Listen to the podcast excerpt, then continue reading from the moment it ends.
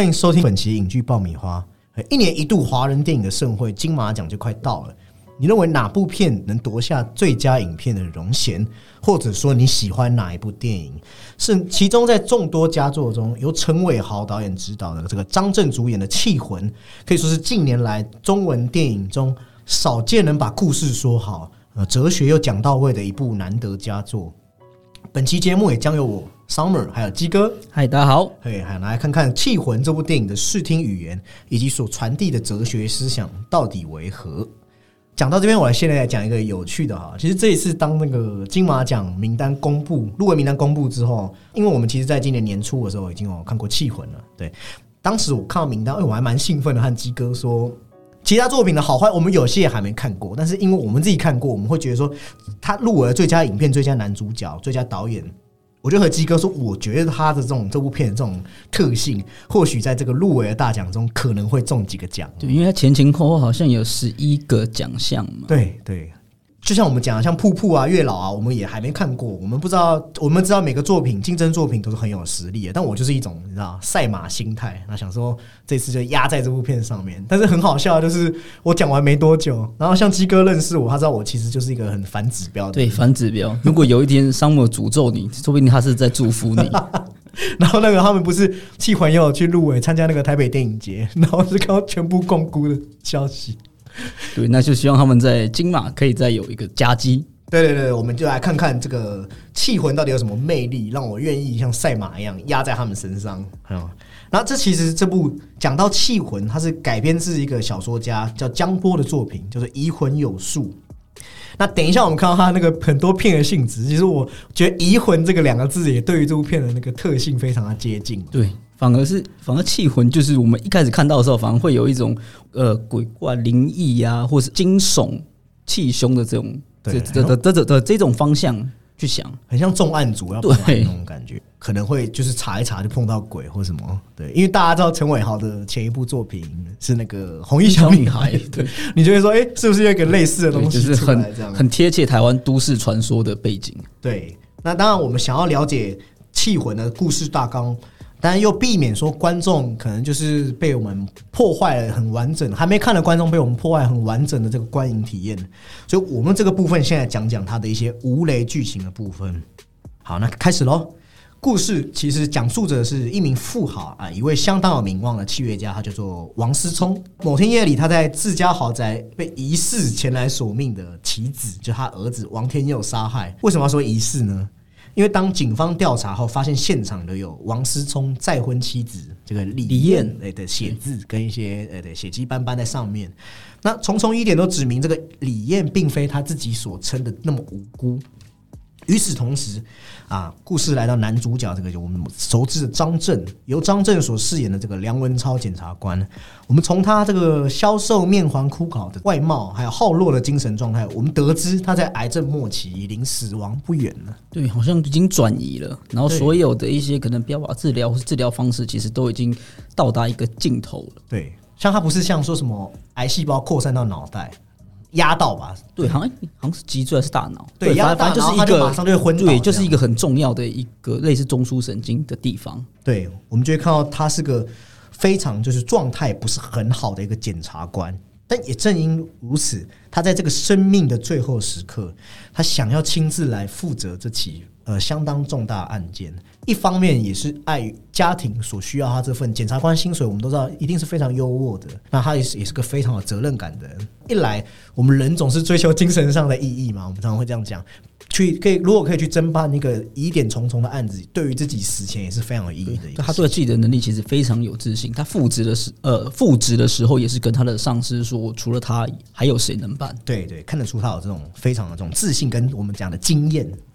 当然，深爱着他的老婆，也就是张钧甯啊，我们熟知的张钧甯所饰演的阿豹啊，他名字叫阿豹，对我没有乱改，是 真的叫阿豹。那身为刑警的他，一方面得和老公一起合力查明真相，一方面又得注意老公的身体状态。我觉得两面兼顾的这种难处，也呈现在他常常那种忧愁又无可奈何的表情里头。那随着剧情的开张，他们发现了几个嫌疑人，除了前述王思聪的儿子。还有第二任妻子李艳，也有人指出，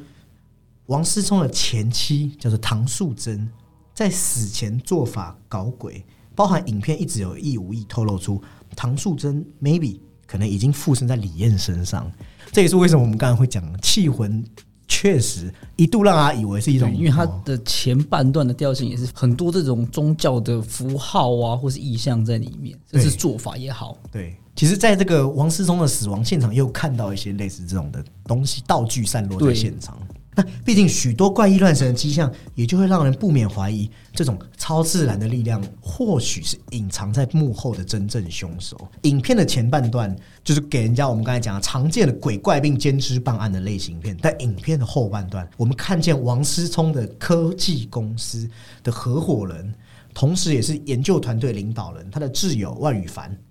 呃，李明顺所饰演的这个万宇凡，也被这起事件卷入。同时，他的公司所研发一种关于癌症治疗，呃，当然，他除了癌症治疗，更深的技术是还可以用在所谓的记忆复制。但是，他们这个记忆复制的技术上面还没有那么成熟，但在癌症治疗方面是有一定的延缓作用。他们这个叫做 RNA 技术。我们看到影片揭露出这个技术，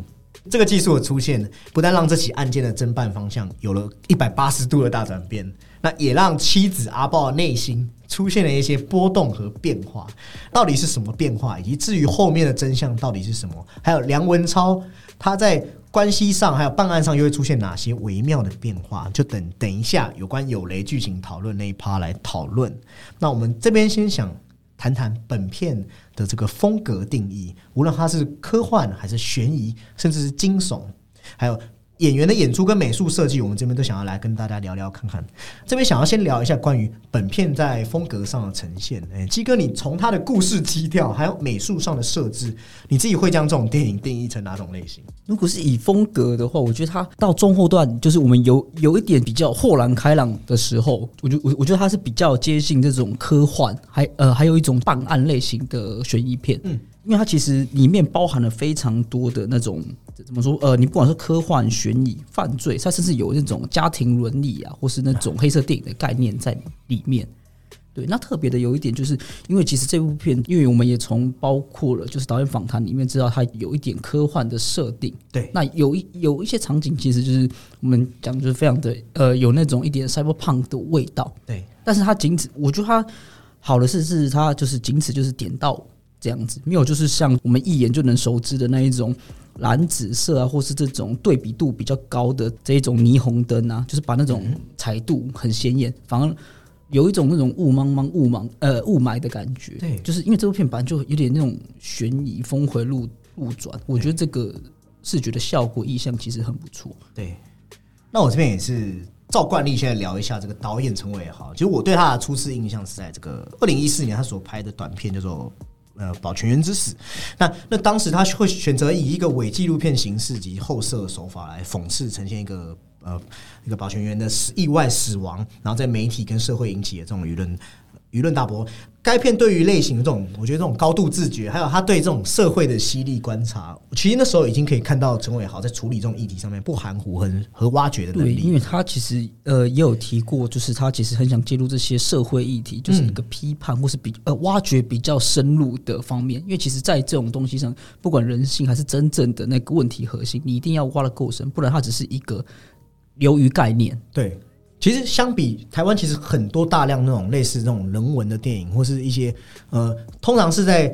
诉说，或是给我们看到类似一种文化现象的展现。但是陈伟豪比较不一样的地方，我觉得是很钻钻进去，他已经钻到里面去，钻进去当然就会看到，就像。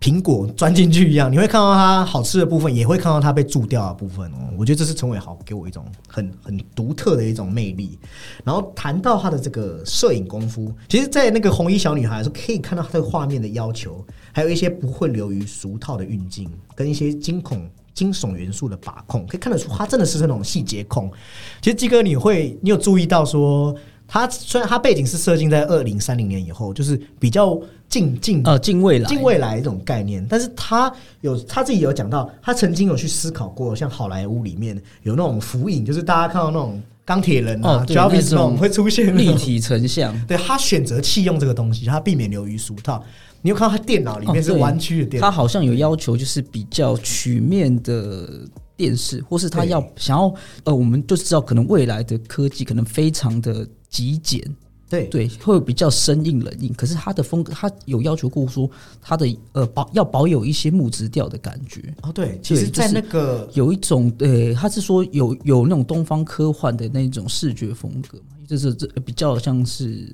可能木呃木做的桌椅家具这样子。尤其是王思聪的家里，其实也看得出是有讲究的。对，陈伟豪对画面色调也做了很成功的调整。刚才鸡哥讲的，而且我认为他抓住了沉闷的氛围，也就是这种中低彩度中又带有浑浊感，选择用这种大量冷和暖来衬托人物内心世界。前述鸡哥不是有提及那种很像雾霾吗？或许就是像我们在整个案件之中，我们在摸清楚到底真相为何。但是厉害的地方就是他镜头语言成功的地方，他不是只是着迷于单一色系哦，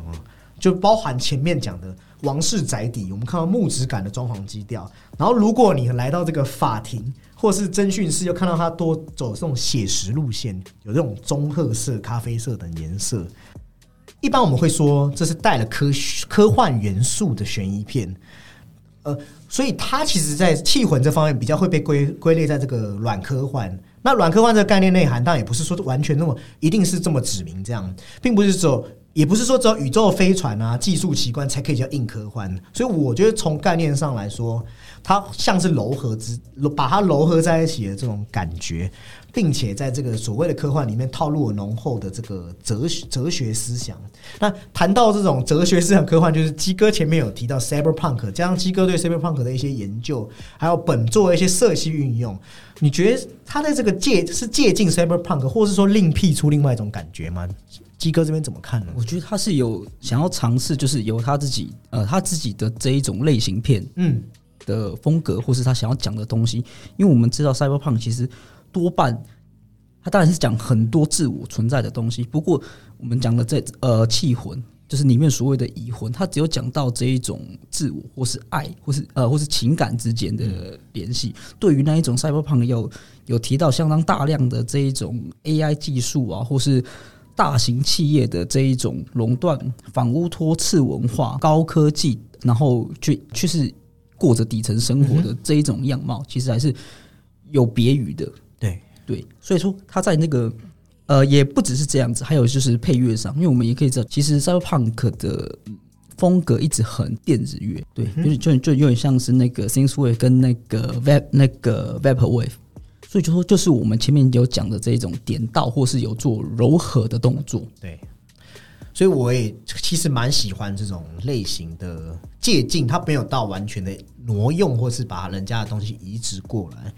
讲到这个对 cyberpunk 的这种运用，会让我们想起之前我们讲过这个丹尼维勒纳夫，他在这个《银翼杀手二零四九》，他也不是直接把雷利斯考特的东西拿来应用，他把自己的对于生死的探讨又往另外一个层面去延伸哦。我认为陈伟豪也是这样，他也是找出一个属于他的观点，然后在这个借鉴一些 cyberpunk 的元素，打造出可能对于我们可能东方更有感、更有感受的这种属于我们的这种科幻的氛围。那到底怎么样？这部片有什么哲心、哲学思想呢？我们现在就来看看有雷剧情。还没看过这部电影的观众也可以注意，我们给你三秒钟。好，三二一，好，OK。回到案件，当时其实几乎所有证据都指向了王思聪的儿子其实就是凶嫌。他也因为有一次在跟那个李艳在警局的这个会面中啊，那时候那个李艳仿佛是唐素贞上身了、对，非常的重心，然后跟自己的儿子就是对话了一番嘛。对，那他儿子看到之后也非常激动，因为他儿子其实是跟他妈妈唐素贞非常好，所以他就大胆就承认表明说是自己呃杀了这个父亲。但是呢，案件结束后，表面上看似风平浪静，实际上却仍暗涛汹涌。本就秉持着实事求是的梁文超，诶，总一直觉得这个怎么样，事有蹊跷，所以终于在一份录音档中发现了原来真凶是这个李燕。那至于这份证据为何先前在开庭的时候都没有被拿出来呢？原来是被他老婆阿豹给隐匿起来了。那为什么他老婆又要帮助李燕呢？这就要回到我们先前提到的这个 RNA 技术，也就是当她得知这个 RNA 技术有机会延缓她老公的病痛时，并不是说完全治疗，延缓而已啊。简单说，她老公可能一个月后就要走了，可能还可以再多陪她一年两年之类这种概念。那身为刑警的她，当会先接触到证据嘛，对不对？所以他就发现了李艳的这个犯案证据，以及其中的秘密，包含这个李艳好像跟这个万羽凡交情匪浅啊，可能有一腿或是什么之类的，所以以此来要挟万羽凡哦，请求他使用这个所谓的 RNA 技术来帮助她老公，他们就达成一个 deal 一个交易这样。当然，梁文超在震怒之余，他说就骂他老婆说：“你身为一个办案人员，怎么可以做这种一？”个执法人员，你应该是呃，应该是手持着天平的人，可是你却倾倒了一边。对，对，但是他另一方面其实也是可以理解的。也就是说，他在震怒之余，他爱他妻子，所以很难去为了好好在还原真相去出卖他老婆。他也不是这种人，对。但细思极恐的是，梁文超自己在解读所有证据后，他慢慢拼凑出事情的全貌。啊，原来这个王思聪才是最大的凶手。诶，怎么说呢？王思聪不是死掉了吗？对，就是厉害的地方就来，转折就在这边。原来啊，当年王思聪和万宇凡不但是企业上的伙伴，彼此更有着这种像同性恋之间的关系。那当初会娶唐素贞，只是大家族为了搪塞外人所做出的这种表象的欺瞒啊，也就有名无实的婚姻。对，就是他需要一个一一个形象嘛，毕竟是有头有脸的这种企业家。对，像台湾社会其实也常常会看到这种类似这种案例啦。对啊，那也因此一度让这个唐素贞也以为王思聪在外面有女人啊。那个更要不得的是，万羽凡竟然会因为一时心软，这个女人，加上他们之间又他跟唐万羽凡跟这个唐素贞之间又有这个研究所同事的这种关系，所以他曾经。密切关怀唐素贞，让王唐素贞一度以为有机会跟这个万羽凡，我们说另起炉灶。对，这是 用另起炉灶来讲，也很怪怪，就是呃，应该是有嗯有另外发展的可能性。对，那可想而知，万羽凡也算是他的这个精神上的慰藉嘛。但是有一天，当她知道自己老公不但是同志，而且还是她外语房时，对她等于失去了这两个双重打击。对对。你可以想象内心有多崩，失去两个这个有可能成为她呃人生伙伴或人生伴侣的这个这两个男人，这样。对对，等于说一无所有，只剩下儿子，而且儿子他虽然爱他儿子，但是儿子又长得很像，长得太像，哇，就是他反而就是有有有有那一种，反而把气出在他身上，哎，对对对，这种爱恨交加的这一种压抑惆怅也好啊，没错，所以。他在这个精神即将要崩溃的时候啊，那迷信巫术的他，也因此在这个自杀前啊，用了这个诅咒的方式来诅咒王思聪。那后来王思聪也就得了癌症。那到底这个和他的诅咒有没有关系？就大家自己猜想喽。这个影片没有多做说明。那得了癌症的王思聪，也确实因为病情的加重，他不得不把之前所谓 RNA 技术还没有开发完全的这个复制。记忆跟细胞的技术上，他提前请求万羽凡来使用在他的身上。简单来说，他们决定复制王思聪的记忆，并将它移植到另外一个人身上，以达成所谓永生的目的。那很残忍的是，他们最终选中的是自己财团资助下孤儿院长大的李燕。那这也就是，其实这也是我们要讲 RNA 技术很有趣的地方。站在记忆移植的角度来看，有了一模一样记忆的李燕。照理说就是王思聪，完完全全是王思聪，但实际上那个受癌症所苦的王思聪被杀的那个人，他还是另外也是还在，他也是王思聪，而且这两个人其实是不同调的，对，不同调，因为身体状况也不同。对，这个就是蛮有趣的，就是当两个是记忆是一样的东西，可是是不是遇到载体硬体的不同，会产生呃冲突，或者说我们刚刚讲的这个东西本来就是技术不完全的，它一定它可能有某种障碍。对，那等一下，我们这部分也会再跟大家来多做讨论。换言之，李艳脑袋里的这个王思聪，也就是复制人的那种概念啊。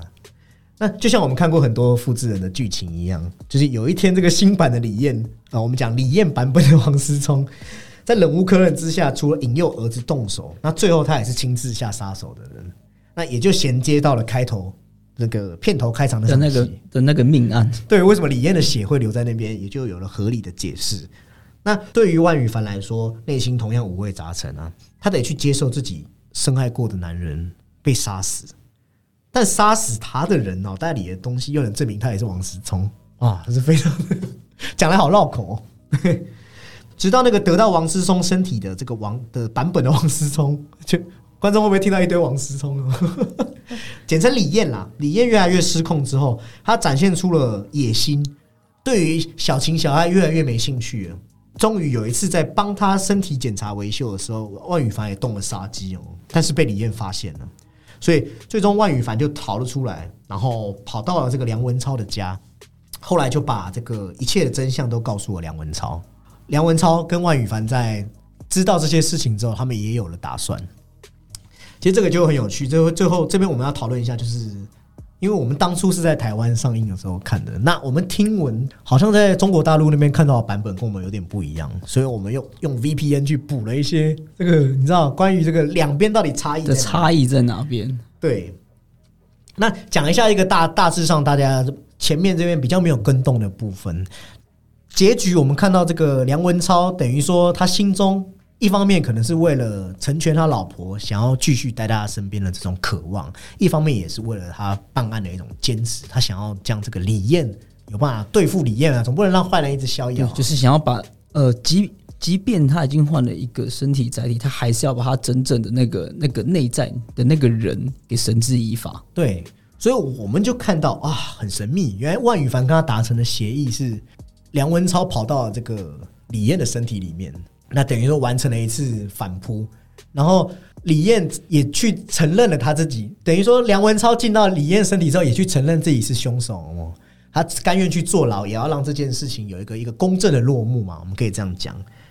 那在这个台湾版的结局，我们看到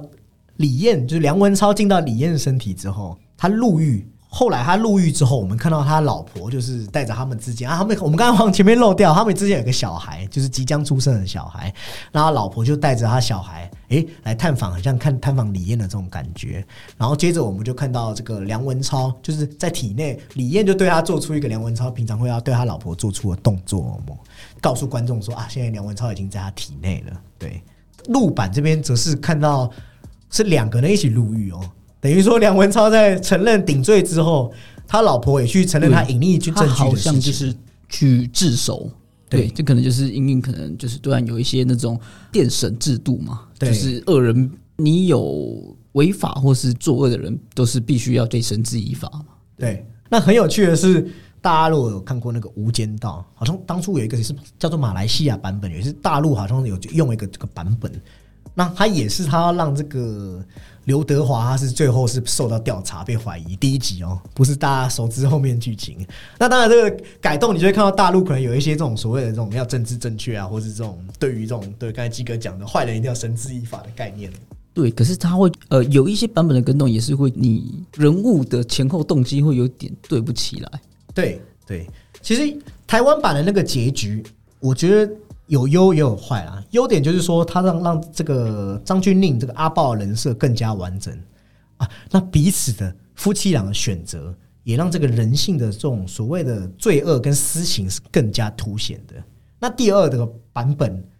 两个人一起入狱，然后最后在狱中狱中让彼此触摸彼此。对，就是我觉得那个的呃，第第二个版本的解读，唯一可能比较接近的，就是因为他。他俩一起入狱嘛，就是可以，就是实质上的在一起。嗯嗯，对。那可是，在外人眼光又，这个又扯到另一个这部电影有的那个同性议题嘛？对，因为女女的这种感觉会更加明显。撇除一些我们刚才讲不得不的政治正确，第二个版本阿豹的人设会有一点点的崩坏，因为我们看到阿豹他对于这个所谓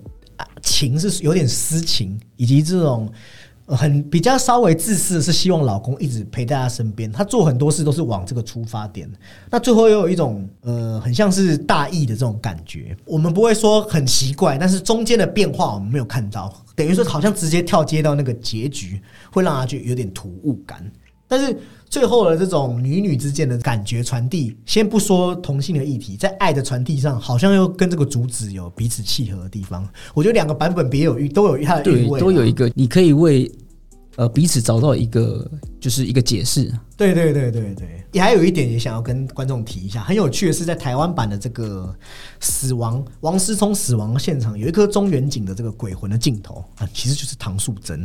我们当然不知道他为什么要拿掉了，可能是因为鬼魂，也有可能像是包括我们知道大陆剪的一些裸露的戏，还有一些男男的戏嘛，他把它剪掉了。对，那这个鬼魂的出现也会让这个带入之后会有不同的理解，就是说，其实可能唐素贞也有进到李艳的体内在作祟。对，就是他的那个他前面的那个施法或是降头，他真的是有用的，但是好像他也没有多做解释哦。对对对对对，等于说，如果我们是用一个科幻移植 RNA 技术来理解这件事情，但是如果是鬼魂做法呢，是不是又回到陈伟豪过去这种我们熟知题材的这种掌握？导演没有告诉你是哪个版本。如果看到那个鬼魂镜头，真的你会让你对这部片的理解又多了一个层次，又多了一条线可以去理解。对对对，但我们今天还是会主要谈谈论这个 RNA 线的这个部分。那当然，看完后会觉得说，除了题材选择上非常新颖，然后哲学带入啊，还无论是这种情感的驱动的引入，那陈伟豪导演都把这个情感和技术面核心都结合的很好。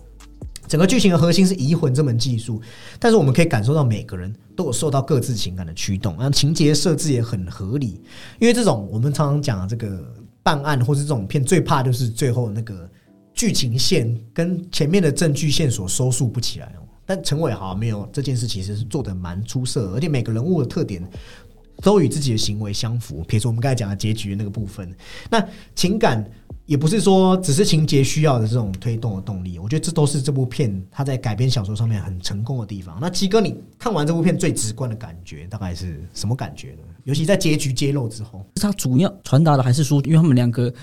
呃，阿豹跟那个就我们张震所饰演的梁文超，嗯，对他们中间有有蛮多对话，是其实是有关于这一种对呃对逝去的人。嗯。的一种追念或是执念，对。对，而且而且这些东西都是由啊有所谓的感情所堆砌起来的，对，然后以至于后面其实他们两个人其实都是有点无底线的在为对方呃付出或是呃坚守自己的应该是说原则，嗯，甚至是放弃原则都可以，嗯，那我们也可以也可以看到，不只是他们这边，还有包括王氏集团那边，嗯，每个人。运用了这种所谓 RNA 技术，它毕竟只是一个媒介工具，可是会因为每个人的执念所产生不同的后果。对这部片，其中有一个很重要的，就是我们一直在提及的 RNA 技术。那我们这边想要讨论一个话题是：当人可以复制自己的意识与记忆的时候，那个和你一模一样的自己，他是你吗？是啊，但是那这样比说起来，到底谁才是自己呢？嗯，关于这个，换言之，这个人被还原成信息，它是能够拷贝和储存的，这也会衍生出另一个议题：难道我们的智慧、情感啊，所谓的记忆，我们认为崇高价值的部分，都只是资讯形成的幻觉吗？或许会有人辩护说：“哦，对啊，人脑无限复杂，永远不可能复制。”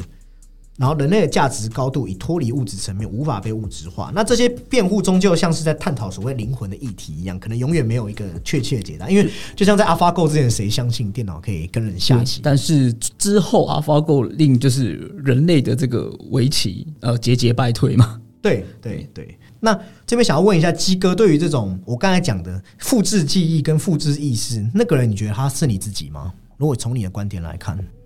如果是复制意识的话。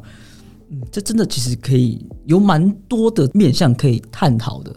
但我觉得其实它是对，因为其实跳回到我们前面的说的一些科幻片，或是所谓的 cyberpunk，一直从原本的这一种肉体改造，或是呃一体化，或是植入晶片，到后来是所谓的意识是可以进入到数位网络化，它其实也算是一种怎么讲，就是永生的概念在，因为你的你的记忆或是想法已经都已经被。被储存到上面了，对。但比较特别，可能有一个反例的案，反例的说法是说，意识跟灵魂这种东西是真的有办法被数位化吗？它有办法被量化吗？嗯，因为意识这种东西，你在不同的时间点或是不同的状况，其实都会不一样。就像我们可能我们从小到大面面对同一种事情，或是不同的场合，我们会做出不同的抉择。对，那是是不是就是你数位化之后，你只有零跟一的？换算而已。嗯，对，所以这边我还是会想要讲一个破题的地方，是所谓复制人这个自己跟你自己的差异。我觉得你的出发点会决定你与复制人的差异。我们需要真正的自我吗？在这个问题虽然非常的哲学，谁才是真正的自我，也会探讨到说，当你可以这样，像王世聪，他恰好就是所谓的这种技术至上论者，他觉得自己可以掌控一切嘛，自我是唯一的。如果自我可以拷贝，就会当我们就会说谁是自我。那到底是什么东西在定义这个？我想要拿两部片来跟大家大概把这个观点切成两个观点来看，因为复制人的议题撇除主体论，所谓就是说主体论就是我我被复制另外一个人，就概念上来说，我们是同一个人嘛。那出发点，王思聪的出发点就是我们都要让王世聪来掌控这个集团，这是他的出发点，等同于他在这个概念中他是永生，即使他可能我们讲王世聪 A 被消灭，但是对王世聪 A 来说。他跟王思聪 B 的出发点如果一样，对，就是可以再继续转移，只是只要只要他的那个意念是是原本的意念在，他就成立。对，在这个概念上，他们是一样的。我会想到的片就是《顶尖对决》，因为重点在我们可以感受到他分身的存在，跟他分身就是为了彼此可以发挥的这种可能性。所以他每次《顶尖对决》最后，我们看到修杰克曼，他每次都是利用复制自己的技术，对他来说，这个自己也是他最不稳定的因素之一。就像他有说过，他不知道自己在使用之后会不会出现在台上。但是呢，你会发现他在做出任何决定之前，他会把就是自己等于说一个自己逝去之后会有新的自己出现吗？那他们的目的是什么呢？他们目的无论是掉下水池或接受喝彩，他们的目的都是为了可以在一个成功的魔术嘛，或者说打败他的就是就是打败劲敌，成为那个当代最强的魔术师。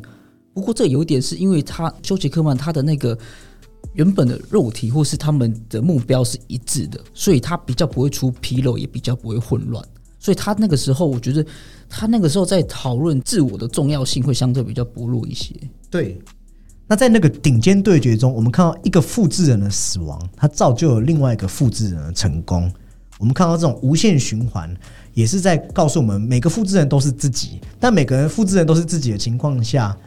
他们的出发点又都是一样的，所以就会让你觉得他们每个复制人之之间的个体之间其实并是没有，并没有明显的差异性存在。谈到这个复制人之间，他们跟自己到底一不一样？一样的观点，你可以想象，在你打 Word 档的时候，然后然后你复制内容到新的 Word，然后你再从新的继续打稿，你把原来的删除。我觉得第一种概念是比较接近这种。讲到另外一种案例。当出发点一样，或许你跟复制人之间是没有什么差异的。那人的同一性是来自心理或者身体。人之所以为人，是否因为我们知道自己必须面对死亡？我觉得这边则有另外一个案例可以告诉你，我们自己或许跟复制人不一样。那说到这里，大家尤其是这种活着的存在证明，是不是有一点熟悉呢？因为不免又会提及我们爱提及《银翼杀手》，我们会看《银翼杀手》里面。K 在执行任务的过程中，他曾经一度认为自己就是那个奇迹的天选之子，可是最后才发现，他这一切记忆都是被复制出来的。被复制。对，那我有一点之前先前节目没有提到，它里面尤其在做这个基准线测试，K 不是都要去做一个仿生人的测试嘛？那个 baseline test。那它里面的那个词有讲到说，有什么血黑色的虚无开始编织，或是说显现一座喷泉向上高喷的白水柱。它里面所引用基准线测试里面所引用的诗句是那个写出那个《洛丽塔》的作者那个纳博科夫的他的一本书叫做《维暗的火》里面的诗。为什么要引用这个《维暗的火》呢？《维暗的火》是出里面有一项东西是出自莎士莎士比亚的悲喜剧，文中有写到月亮的概念。他说，因为里面在讲一个国王跟一个诗人。国王一直希望诗人可以帮他写属于他的故事，但是他只能用月亮来暗指说他是吸收光太阳的光源得到为暗的火。他希望也是这样借此讽刺这个国王，指他是月亮。为什么是月亮？因为他想要从他身上窃取光芒嘛。那这边就会讲到说。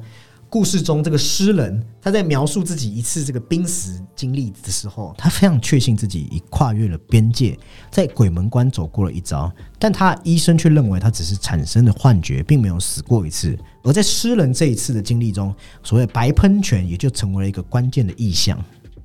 但是后来，这个诗人又遇到了一件奇怪的怪事，他看到一个女士的。在叙述自己从心脏病发作后被救活的事迹，而且这个女诉说女女诉 女士说是女诉是什么东西？女士说她也看到一个哎又高又白的喷泉，哇，那当然很震惊啊！尤其我们人对于这种时这种瞬间的意识跟这个是不是那些弥留呃弥留之际的人都会被导向同一个地方？对，没错。那这个诗人就看到这个记者写这个妇人对于这个白色喷泉的描述之后，他就跑去找了这个采访这位女士的记者，但是这个记者却告诉诗人，这篇文章其实有一处是所谓的误印，就是错误的列印，也就是说，他写出来的东西是山峦，而不是喷泉，因为他影印的那个线所影响到他误以为他看到的那个是喷泉的那个字。那这个印刷上的错误为什么会造成这个山峦跟这个喷泉看错呢？啊，原来这个白线造成这个 fountain 跟 mountain 这个英文单字非常相近的两个字，才会让这个诗人他看错，导致了他有这种所谓的误读。也就是说，对于这个诗人来说，这又是一次心灵的冲击。他本以为两人的存在是一种有着我们刚才讲神圣的联系，但到头来才发现只是一个无关紧要的误会。包括我们讲诗人所以月亮跟太阳来比对他跟国王彼此共生共灭，或是一个人想要剽窃一个人，也会对应到 K。我们看到在这个跟这个维安尔火里面的诗人不同的是，K 是个被误导、被当成所谓疑兵之计的人。一个人的经历是真实的，而另外一个人的经历是虚幻的。一个人把自己当成另一个人，而且这彼此之间的关系也会对应到这个 K 与 Decker 女儿之间的这种感觉。这也就告诉我们了，所谓的关于存在这件事情，只凭记忆或许是不够的，哦。因为 K 被粉碎的这种启示，其实便是他记忆中的所谓的印刷错误的部分。但是重点来了，所以我们看到最后那个 K 不是被要求杀死这个 Decker，对，但他却不从嘛，对对。其实重点就是说，他即便那东西是虚假，可是在最后的一刻是，他是凭着自由，呃，就是有自己的意识跟灵魂感情去选择这个动机或动作。对，所以同样的，或许在李艳、王思聪的联系身上，更重要的还是取决于他们的行为。我们前面有提到，他们的出发点是一样的，王思聪的想法复制在李艳身上，那他们躯体一个是衰老，一个是年轻貌美。李李艳后面的选择。他跟或许也会和当初的王思聪不一样，也就是说，每个情境即使他们复制出来的那一刻是一样啊，但后续的行为，他们到底是谁，也是仍旧定义在取决于他们的行为。我认为这个是另外一种观点。对，就像我们之前有讨论到说，就是可能在前一刻的那个肉身跟灵魂都是王思聪的状态下，他其实就是有那么一点是。呃，他有一点认知的男生，然后应该是呃，就是装错灵魂的，呃 呃，灵魂装错身体的意识。对，但是如果当他转换到李艳身上的时候，他已经达成了这个目标，是不是他又会有不一样的想法？对对，像是他甚至之后可能还想呃，把这再用 RNA 技术让李艳怀孕，所以他可以再怀上自己具有自己意识的胎儿。对，那如果那个胎儿又是男生？会不会他可能想法又会有？他又会想要是不是就是又想要再转再转移一次一次载体？对，所以悲观来讲，复制人他跟你有一样的意识，或许从某些定义来说是一样的。但是从一个宏观的角度来看，你们之间的不一样，又可以从你们的行为之间来发生，或者是所谓的界定。这也是我们这边这趴想要跟大家来聊。而且当两个这个意识都是呃这种灵魂或是意识想法都是独立的时候。都会害怕，呃，就是很直观，他们一定会害怕被取代。对对。还有一部片是在就是灵魂转移之后，跟呃本体具有冲突性的，就是我们之前有稍稍提到的那个逃出绝命镇。对，即便是里面的黑人啊，他其实嗯完成转移之后，他对接下来即将被设计的黑人进来到的时候，他也可以展现出一种。仍然一点点的自呃自我，就是说载体跟那个意识上、灵魂上，其实就是我们刚呃在更之前提到，就是所谓的冲突也好，或是保有自身性，你的身心灵其实是不可以被呃不可以被转换跟取代的，对，就是两者是相辅相成的，是合而才能回一的。哦，所以我们没有看到气魂。跟这个逃出绝命镇相比，气魂比较没有这种所谓宿主在接受新灵魂之间所谓的这种排斥效应，可能是逃出绝命镇这一点真的还做的还不错。而且在这个逃出绝命镇的导演这个 Jordan P 哦，我们看到他另外一部作品《是二死》这个我们，其实里面也有对这种。呃，很像仿生人、复制人或者阴影、影子人的这种概念，又有一种另外两种又有一点差，一个是完全取取代，一个是在内就是不同的瓶子里面的内容物做调换。对，但相比所谓所谓陈伟豪这种哲学的带入，其实丘登 P 友在这部分更多的是社会隐喻。对，那不只是 RNA 技术，我们也可以看到片中对于很多关于爱的讨论，包含梁文超的爱与阿豹的爱，也会延伸讨论到讨论所谓的自私和无私的爱，以及说人类若永生还能有爱吗？包括我们看到阿豹，还有唐素贞，呃，王天佑，他们其实都是从占有的角度来理解爱，也因为他们所能看到的现实只剩下占有和被占有，所以在这种情况下，我们也会有时候会提到所谓的情绪勒索啊，或什么，包括可能阿豹只是自顾自的希望她老公活下来，却没有看到她老公老公其实是很痛苦的一个状态。对她甚至说，她就是这样子一天一天这样，她都对她来说都是一种痛苦跟折磨。对。那这边也会想要引述到一个关于这个柏拉图，他其实对爱也有所谓的说明哦。他曾经在自己的会影片中讲了一个神话，他说在远古时代，人是有两张脸，四手四脚的哦，非常可怕，很怪异的样子啊。但他们比现代人聪明也强壮，乃至于他们企图向神造反啊。有一天，宙斯为了惩罚他们，就把他们每个人中剖开成两个人。然后再把它缝好，然后做出也就是我们现在人的样子。但每天看着伤口，他们反而更思念他们另一半，失去了另一半。所以，我们人毕生都在寻找拥有另外一个伤痕与我们完全契合的人。这是他认为的其中一种爱。这份爱就是不顾一切、誓死不渝的，有一点像是阿豹这种对于爱的这种无底线，就是为了家庭。他是说，为了家庭跟丈夫、小孩，他可以就是呃，就是放弃原则了。对。那另外一种则是。柏拉图在这个《菲德洛》篇中提到的，呃，有个诡辩家啊，他写了一篇求爱的文章，向他的爱人描述爱情是多么的不理性。当爱的欲望被满足时，对付出就会感到厌倦。为爱痴狂的人，只证明了他也会为未来的爱人抛弃现在的爱人。所以他认为，没有爱情的爱才是真正的爱。那柏拉图认为的爱，究竟什么是爱呢？他认为，真正的爱是永恒的智慧，智慧。那柏拉图推崇的爱情有些复杂，他既反对第一种爱，反对那种不顾一切要视死不渝爱，因为那是很危险的。那他当然也反对第二种爱，这种爱像是友情的升华，但是终究那这是在消耗欲望的一件事情，也会失去终究会失去追逐的动力，所以。他在他身上所看到爱，更接近这种最高最美的思想和智慧。他认为是要用来造福最多人的，所以他心中的爱其实比较接近一种大方向爱，也就是这种怀抱的这种像是治国理念啊，光理念上的这种交融，然后来帮助大家这种，这是罗柏拉图认为最理想爱，也就是比较接近没有那种漫浪浪漫啊、激情、疯狂与占有，只是希望透过爱情来孕育出智慧的这种感觉哦。就是会演变成，呃，从个体出发到群众之间的大爱或博爱。对，那鸡哥之中，在这种爱的比对里面，你是也有看到，你是不是有看出他们之中的一些差异性？我们刚刚有讨论到，就是永生还能有爱吗？对，因为我其实到最后的那个结尾，其实我们主观看到的那个李艳对那个阿豹做出的那个小动作，但是因为梁文超本来就是一个将死之人。那是不是他已经在李艳的体内已经逝去了？我们也不得而知。嗯，反倒是阿豹那边因为这个动作而而有被爱的感觉。其实，在我我觉得是在那个瞬间，在那个刹那，其实呃，这个永生的爱就已经得以延续了。嗯，就他不用不用说出，就是这种爱不用说出口，他只要能意会、感觉得到，他就有办法被传承延续下去。对，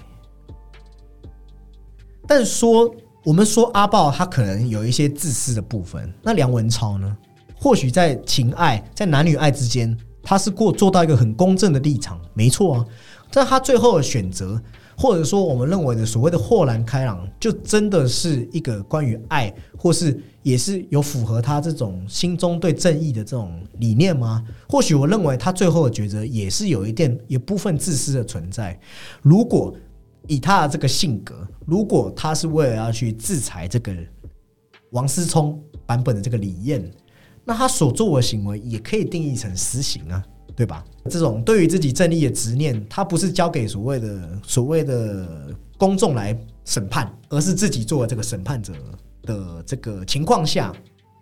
那其实某种方面来说，他跟阿豹只是选择的这个理念出发点不同，实际上也还是在做一样的行为，好吗？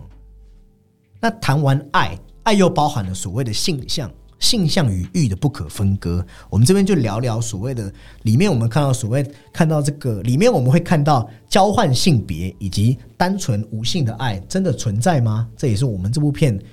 引入的这种另外一层面的反思。关于王思聪的这个许多的东西，我们其实可以从一些摄影方面看出一些端倪。我们看到片头远景进入到王思聪房间的时候，哎，路演第一个画面是一幅人脸的画作。啊，在混混乱的这个线条中，人脸是分裂开来的，暗示着这个房间的主人，他或许对身份的认同或者自我的认知是存在的混乱的。那整个别墅中随处还有个可见的艺术品，就是女性的身体。我们看阿豹在进房间调查的时候，墙上的画是一个怀孕的女性，而且她其实也有一些女性胸部的雕塑，还有一些。饰品，而且到后来李艳就是被这个王思聪植入之后，我们看到他开始去买很多名牌衣服，那么有那个摄影机画面哦，有呈现。那我们一开始被误导说是唐素贞在里面作祟嘛，但后来知道他是王思聪之后，哎，这一段就有趣啦。为何王思聪会如此热衷于打扮自己，甚至之后还给自己涂了这种指甲油？我们都可以看到王思聪在这个性向混乱的这种方面呈现。对，就是比较他如果只是单单想要做一个呃一个新的身体做延续，他其实不必要做这些行为。可是他却热衷于让自己可能就是外在看起来更靓丽。嗯哼，对。那有可能是有了新的身体，然后可能是跟万羽凡之间的关系，又或者是他呃从本质上就是我们刚刚讲的对自己自我认同的的这个方面。那谈到这个爱的这种呃性与欲的这种分割。我们我们我们确实不是研究性向学的，就是因为这个，其实我们知道性向可以分二三十种。对对，实际上里面还有个比较特别的，就是因为片中其实也没有多做交代。对，王世聪跟那个万芳本身就是一对恋人。对，但是王世聪本身又是在可能自我认同上，呃，因为王世聪自己在自我认同上又有那么一点，呃，不是纯粹的就是男对男这样子，他又认为自己呃装错了身体。对。对对，那这样子的话，他又怎么说是呃，就是纯粹的这一种我们说的 gay 或是男同性恋，是不是这样又导致于后来他装载到了李艳的身体，反而又跟外跟外粉开始有处处的冲突？嗯，其实会有一些错乱，会让我们不太确定他是性别错乱还是他是同性恋。因为这种东西其实它也不是说二元一定，它有可能是双性恋或是多项的。哎，对对对，因为情感爱恋这种东西本来就不能呃局限在所谓的生理性别或是心理性别，难以直接界定。对，那就着鸡哥讲啊这点。确实是有所本的。我们这边就提到一个啊，现代女性主义的学者叫 Judith Butler，他提出过一种性别流动的概念。先来简单说一下他的论述啊，他其实认为生理性别、社会性别、性欲没有绝对的关系，有没有？基哥讲没有办法绝对的这种定义，彼此之间不是一定会有所谓的线性发展的关系，它是比较像是不定性流动的概念。什么意思呢？意思就是说，就算你出生时被判定为生理男。你也可以喜欢生理男，成为同性恋，甚至你今天可以是同性恋，明天也可以是异性恋，后天又可以当双性恋。我认为万语凡可能就是这种类似的状况哦，他可以是同性恋，搞不好诶，他真的也对唐素贞有感觉。对，因为他其实对呃，可能他在不只是王世聪，还有就是他的那个前妻唐素贞，或者是呃换一个身体的那个呃李艳，对对，因为那个状态他就变成是生理女心理男的，对。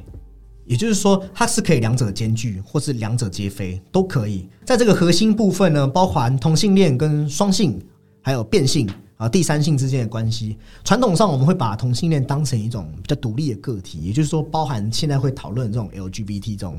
概念。讲到这个跨性别，我们会提到像是变性嘛？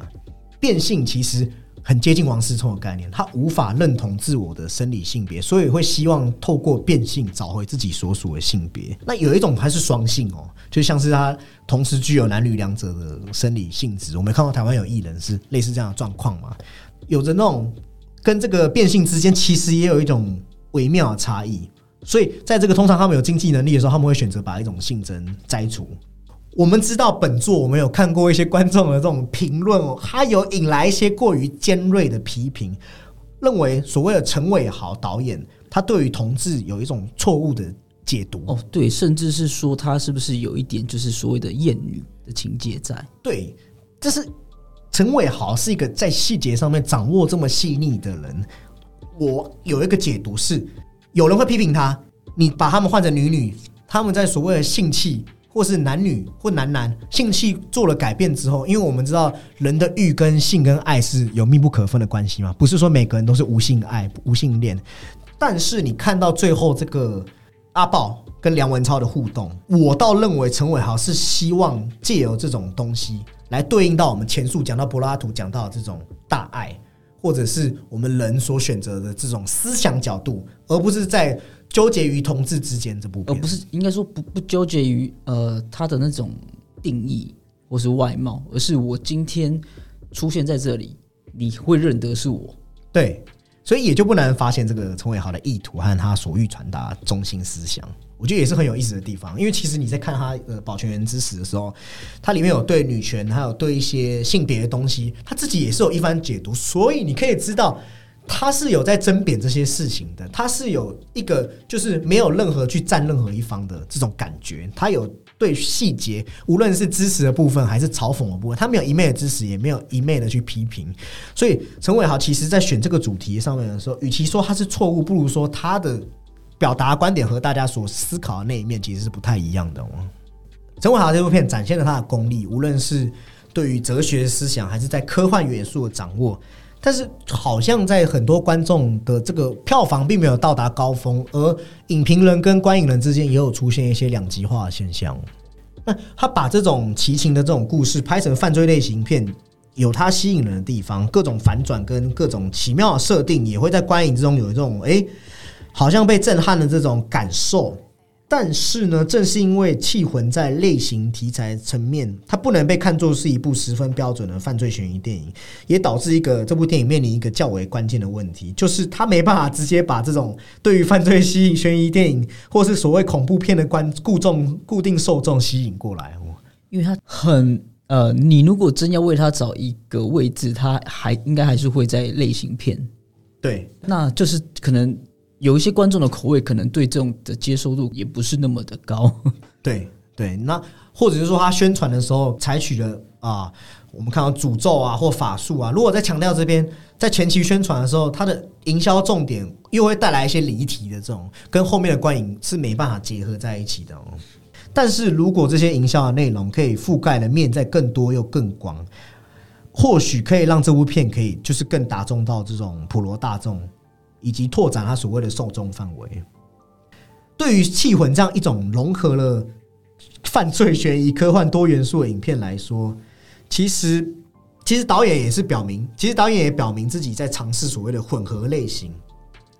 但混合类型也会出现，呃，这部片的一些还是有可以挑剔的地方，包含我们在所谓的剧本理论。我们会看到，你要在前面五分钟，你要在观众刚进去的时候就掌握到这个世界观的元素嘛？换言之，你今天要告诉大家是这个 Harry Potter 的世界，你前面就要展示魔法的东西给大家看，后面就不会那么怪嘛？也就是说，可以顺理成章的去铺陈你的东西。那为什么说导演尝试这个混合类型有利必有弊嘛？他利的是就是。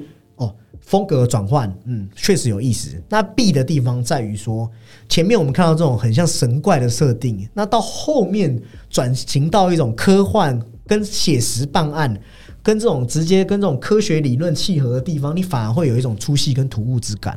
就是它的那个转折的衔接，就是会比较难处理。就是我们讲，就是可能啊，真的到那个真正关键点的时候，这样的转折是不是每个人都可以接受？对，或是。对这部片已经有一个预设立场的观众们，他们买票入场的时候，哇，觉得看了这不是他想看，或是他根本不是这一类呃这种片型的受众群。对，那当然他一定不会喜欢这部片嘛。对，不过我也是对陈伟豪他敢勇于这样尝尝试的举措举动是给予肯定。对，因为这种片这样子的设定啊，或是主题，在我们国片上真的是很不多见。对。而且据传他未来也是要尝试类继续这样的类型，他要把所谓的黑色幽默跟喜剧这种感受融合在一起，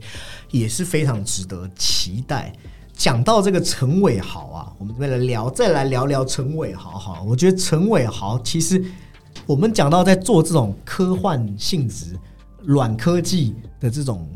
带有哲学浓厚的这种片，像《银翼杀手》这种概念，其实他在做这部片的时候，出发点跟这个雷利史考特也是非常的接近哦。他透露在拍摄这个红衣小女孩的期间，得知爸爸得这个肺腺癌，诶，被告知生命所剩不多，也就是在这样的状态下，他开始对失去亲亲人产生了一些恐惧。对，因为他的父亲也是因为癌症过世嘛。对他甚至有说到后来的，就是好像是他的家人行大嫂，就是有呃，好像怀胎这样子，然后有梦到可能爸爸回来这样看小朋友，嗯，就是这一种牵挂，有点像是我们呃，你如果再把它升华上纲，就是像我们电影说的执念。嗯，对，那其实因为他有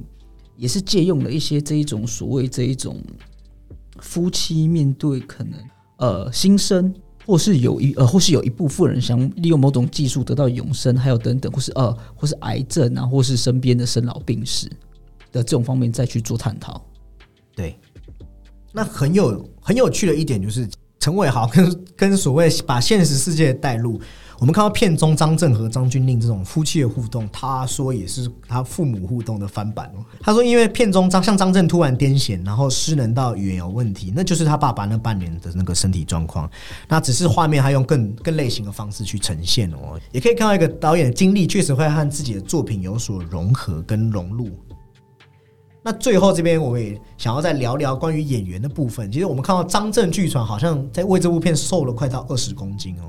对，也是非常的敬业。敬业，而且好像每天吃沙拉还是什么的。对，那有一部分就是说导演呃，有时候他也有借鉴到呃，他在八想还有就是共同编剧的过程中，他们其实也有从一些片子得到一些灵感，像是《黑镜》啊、《人造意识》，但是张震就是他其实好像不太愿意看，因为他希望在他真正演出的时候，在同类型的片中，他仍然可以保有自己的原创性，他可以对自己的表演有发挥。那另外一个惊艳的点，我应该有很多人都会像我一样注意到，就是孙安可哦，不只是外貌出众，我们看到他一人分饰四角的功力，哇，包含他饰演好李嫣自己，那个王思聪进入他体内的状况，还是唐素贞附身，甚至是那个最后梁文超在他体内，哇，真的都是看到他的不同的这个眼皮的这个变换跟这个语气，对，还有口音，他也做了一个转换。对，而且这个他有有那么多方方面面一些细要有细腻的情感表现。你看你，你你饰演了一个你，可是里面灵魂不是你的时候，该怎么诠释？嗯，对，这也是就是他让他令我们惊艳的地方。对，有没有想到那个分裂啊？那当然，回到这个张俊令的部分，张俊令的部分，我是认为中规中矩啦。但是这又关系到我们前面讲的这个两个版本的结局。他在所谓的，如果说他把这个自私、带有自私私情的这一部分，呃，演进去，呃，他有让我感受到那个氛围。那当然，我原看了那个另外一个的结局，他后面突然变成去。坦诚自己的罪行的时候，反而会让我觉得有点出戏的感觉。那可能也是剧本的问题，不是张俊令在发挥上面的一个问题。这样，最后我们再按照过往的惯例，我们来这个评分时间啊。那今天我就换我先来，这样。呃，我自己在对于这部片评价是高度肯定，诚如前面所讲的。他愿意尝试这种类型，也希望是可以开辟出未来就是华语电影可以有这种啊科幻，但是他不是在走所谓的炫技科技这种东西，而是是深入内里讨论人类在未来突飞猛进之后，我们可能会面对到的违境。所以，如果是单以华语电影这块，我其实是可以给到大概八点二、八点三都是没问题的。当然，在国外这么多厉害的这种同样类型的电影，或者是说在这种跟国外要与之。并驾齐驱或是较劲的情况下，我可能会给这部电影大概也就七点四、七点五左右的评分，也也是应该算是蛮高的啦，对啊，那鸡哥这边你怎么看？对，因为其实这个片型真的在呃这种类型片在华语电真的很少见，因为在更之前的导演访谈中，他其实有被问到过一个问题，因为类型片其实在对岸已经几乎是这一种评价差的代名词了，对，但是他。还是这样子勇于尝试，而且拍出来的成品，其实我们都有感都有感受到诚意满满、用心跟精彩。对，所以其实我在这个氛围下，我也是支持古片，支持这种类型片，我给七点五。嗯，对。那因为纵观来说，因为其实骗子真的是百百种，优秀的电影很多，所以我其实我们也很不愿意，可能就是用所谓神作来当然定一些片这样子。对对对对，所以以中文来说的话，我可能会给在六点七左右。嗯嗯嗯。呃，那今天关于这个气魂的讨论就这边告一段落啊。我们这边也是跟观众，如果你真的喜欢我们节目，然后或者是说有想要听到我们什么见解，呃，真的可以不用不用害怕，可以写信来我们信箱。同时，如果你是用 Apple Podcast 来收听的话，也希望你可以啊、动动你的手指头，留个五星评论给我们，我们非常需要你的支持，让我们节目可以让更多人听见。今天的讨论就这边告一段落，那我们下一期节目再见，拜拜。拜拜，谢谢大家。